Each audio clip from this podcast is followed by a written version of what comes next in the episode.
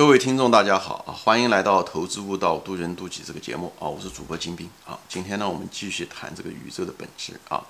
呃，上一期节目中就是从科学的角度，从我们最这么多年人类发展到现在科学的发现啊，就是知道这个宇宙非常非常有规律啊。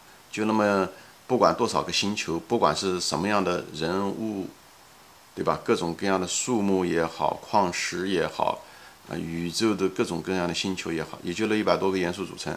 把它每个元素打开的看的话，每种元素打开看的话，它们都是有相同的组成单元，对，无非就是电子、质子、中子。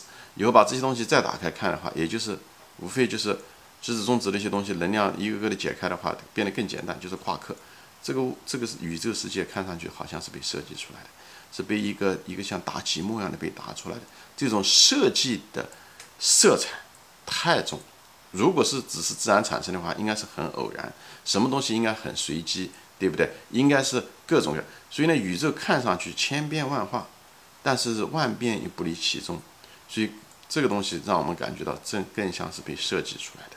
就像我们现在人很多的看看上去各种软件、各种 APP、各种功能看上去千变万化，但是写这个软件的东西也就那几种语言而已，所以。越往深处走，变得越简单，这个就是一种设计的痕迹。如果你要做过工程的话，你你就有这种感觉，好吧？就越往深处，越往底层走，变得越简单，这就是设计的痕迹，而不是随机的痕迹。那么又讲到了，就是说这个宇宙，对吧？物质和能量转换，爱因斯坦已经发发现了这个，对吧？物质和能量，物质就是能量，能量就是物质。说白了，色就是空，空就是色。都是这个宇宙，整个宇宙就是波组成的啊。只是我们之所以认为像玻璃二象性，到现在为止，科学争议了一百多年，这个玻璃二象性都争议不出来。因为因为波，你如果是波，那它就不是物质的；力，那它又不是非物质的。所以为什么电子有这个玻璃二象性？所以你如果是用那种传统的物理的话，你是无法解释这个东西的。你如果是从一种，你说它就是一种能量。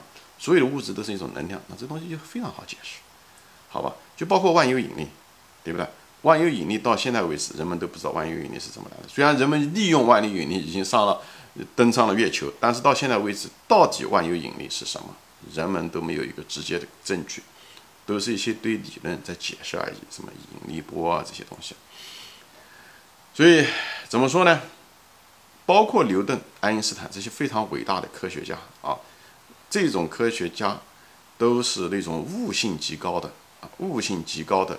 爱因斯坦发现了相对吧，相对论、物质和能量的转换等等这些东西，对吧？就是牛顿嘛，讲万有引力，万有引力说白了，它是悟性悟出来的，因为他没有直接证据，他只是看到了个现象，以后他说他是这样的认为，最后大家都利用这个规律，最后做成了很多事情，对吧？飞机也好，对不对？很多东西。导弹、卫星这些东西，我们整个的物理世界的这些机械世界，都是建立在牛顿的这几个基、这个三个，呃，牛顿三个定律的基础上的。所以这几个人都是悟性很高的人。以后很多人说，哦，牛顿老的时候他归于就是研究上帝。以后爱因斯坦这老的时候，他一直也是在找一个统一场，就是他觉得所有的这些力，就是所有的这些东西，实际上是是一个根源。就是爱因斯坦晚年的时候，实际上是，就是是一个相信上帝，就是他觉得这东西越来越神秘，越有太多的，就像我前面解释一样的，就这个物质世界那么有规律，越来越觉得这个东西是设计出来的。牛顿也是这样，这两个人不要认为人家迷信啊，迷信的很可能是你，就是你迷信唯物主义，你迷信整个世世界没有神，这个本身就是个最大的迷信，因为他如果想认为这个世界是。有神或者是被创造出来的东西，他还至少有一个谦卑的心态，他知道自己不知道的东西。那种无神论者是，你要如果想证明一个无神论的时候，你得到世界每个角落去证明确实是没有神，而且你的感知是无限的，你可以感像一个狗，它能可能闻到一个东西你闻不到的东西，那你闻不到不代表那个东西不存在。所以一个说无神论者的人是非常一个傲慢的一种。说白了，他也是一种信仰，而这种信仰是一种傲慢造成的，是自大。你认为你无所不知，所以呢，你觉得这世界上没有，而你呢你连这个地球都没有离开过，你怎么知道没有？举个最简单的例子，你外星人。现在都大家都无法解释，这外星人的现象是越来越明显啊！那希拉里查理呢，他说他做总统就会把这个秘密公布出来，这不是耸人听闻的事情。其实他们早就知道。我不是说外星人是神啊，我的意思讲，其实天底下有很多东西你不知道而已。如果你认为这些东西不存在，你看不到的不存在，你有限的感官 看到的东西不存在，是你的无知，真的是无知。人天生就是无知，人类本身就是无知，这就是为什么很多人到股市上去。认为自己能够挣很多钱，一夜暴富，哎，嗯，他能够挣很多钱，以后亏得一塌糊涂的原因，这人有，我在别的节目中说过，人有自大的本质，而自大、傲慢跟愚蠢和无知、偏见，他们都是一对孪生兄弟啊，所以傲慢与无知。是一个孪生兄弟就在这，所以在这地方说这些东西，就是大家知道我们的人性、我们的局限、我们认知上的局限、我们的人性的局限。我们喜欢自大，我们我们容易，呃，认为自己不知道的东西，知道认为自己就知道，所以呢，不愿意承认自己不知道的东西。而我们不知道的东西是这个世界上绝大绝大绝大部分，对吧？我们只是在这个地球上而已。所以在这地方分享就是。就是把自己的这个自我感要放下来，你才能真正看到这个世界。就水落石出讲的就是把我们的自我感放下，我们才能变得更有智慧。所以牛顿也好，爱因斯坦也好，他们都是一个悟性很高的人。最后他们发现，他们真的不知道的东西，而且这个所有的东西都指向同样一个结论，就是这个东西很可能是个设计出来的。虽然他们无法证明，但是太多的迹象显示出来。这是一个设计出来的东西，好吧？今天呢，我只能够这个物质世界的东西呢，我只能说到这。我也是同意这一点，就是我认为这个世界上被设计的成分太大太大，太大太大，好吧？那么设计出来的这东西就像一个程序一样，我在别的节目中说过，我觉得人生就像一场戏，很可能是一个，呃，上帝就像个程序员呢，他规定了这个游戏的一个规则，以后让我们在这个游戏中，他。在这游戏中，他可能设计出来各种的障碍啊、车啊、枪啊等等这些路啊、跑啊、障碍物啊等等的设计的这东西。那么每个人进去的时候，其实我们每个人的能力就打，就像就是不同的游戏者的这个级别不一样一样的。你像树，对不对？那么。它树有树的规则，人有人的规则，对吧？像人，对吧？我们就像人生的时候，在节目中别的地方都是说到过的时候，我们人生人其实最大的就是决定你这一辈子怎么样的时候，最大的因素是你自己，是你自己，你自己怎么想，你自己怎么样的自强，你怎么样的发挥，你怎么样的选择去哪里去工作，哎，你选什么专业，你怎么样提高自己的认知能力和判断能力以及纠错能力，这在大多数。绝大多数情况下决定了你的未来。当然，有些人天生来就是一个痴呆癌这一类人不算，他们毕竟是占这个数字的非常极少数。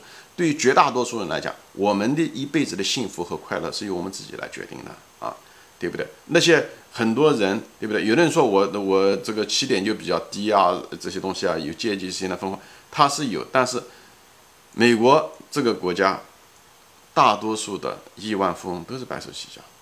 中国这一代也是白手起家的人多，像马云也好，马化腾也好，很多人这样讲。我敢说，二十年以后你会看到，还是嗯嗯普通老百姓那些亿万富翁最后还是白手起家的人多。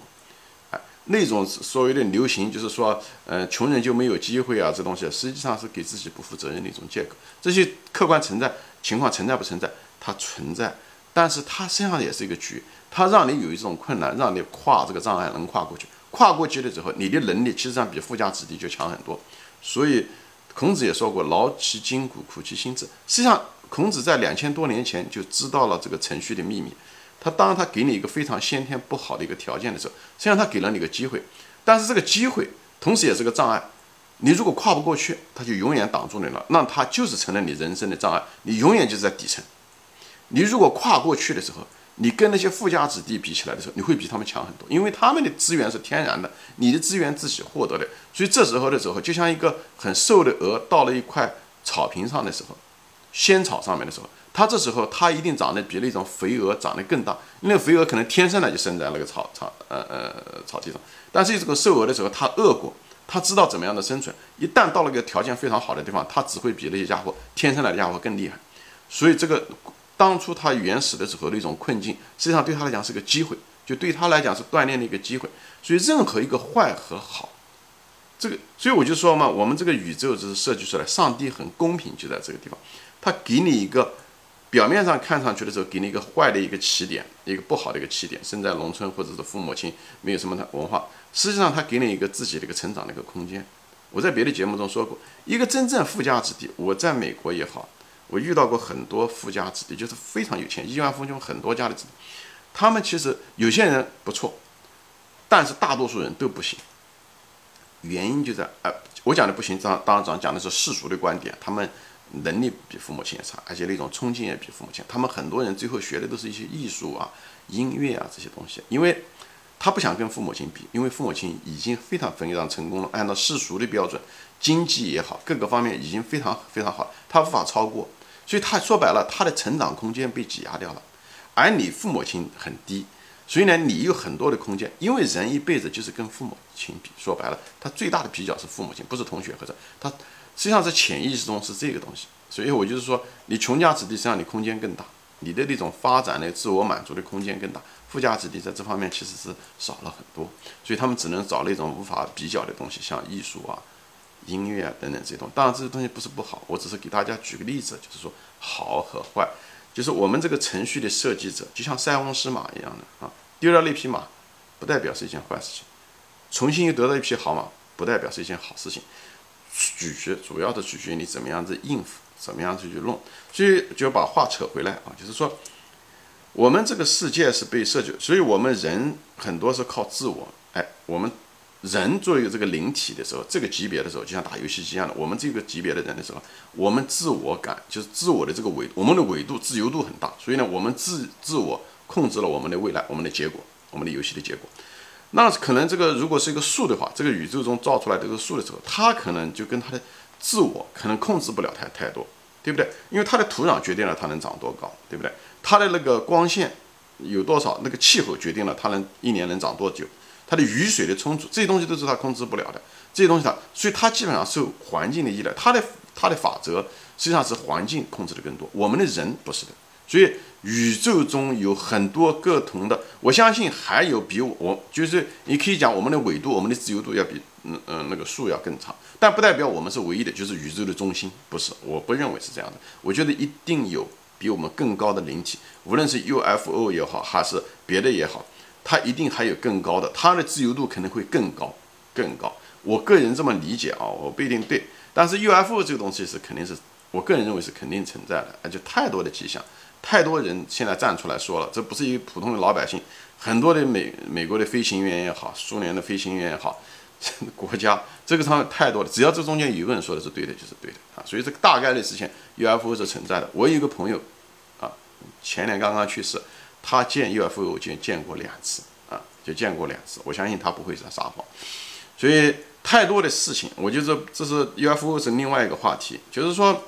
我们这个宇宙中，你看到太多的迹象，告诉我们是什么呢？嗯，我们是被设计出来一个东西啊。我们到这个世界上来是来经历的，是来经体验的、经历的。那么我们现在不谈这个节目呢，我并不是想谈，呃，我们来干什么？因为我在别的节目中谈到过很多人生的意义，好吧？我现在主要是谈的是宇宙的本质，就是宇宙。我们那个创始者为什么要创造这个世界？说白了就是为什么要创造我们，创造树，创造各种灵体啊，就是我们或者是更高级的是 UFO 也好，或者是呃那猫也好，狗也好，为什么要创造这个东西？对不对？宇宙的大爆炸是从那个乒乓球开始，为什么要爆炸？为什么会产生这个纷繁的复杂？就像一个程序一样的，慢慢慢慢慢慢慢展开。他为什么要这样的做？我要得发表我的观点。那么因为篇幅的限制，所以呢我也没时间说了。我下一集就准备说一下子宇宙的本质到底是什么，发表我个人的观点，好吧？今天就说到这里啊，谢谢大家收看，我们下次再见。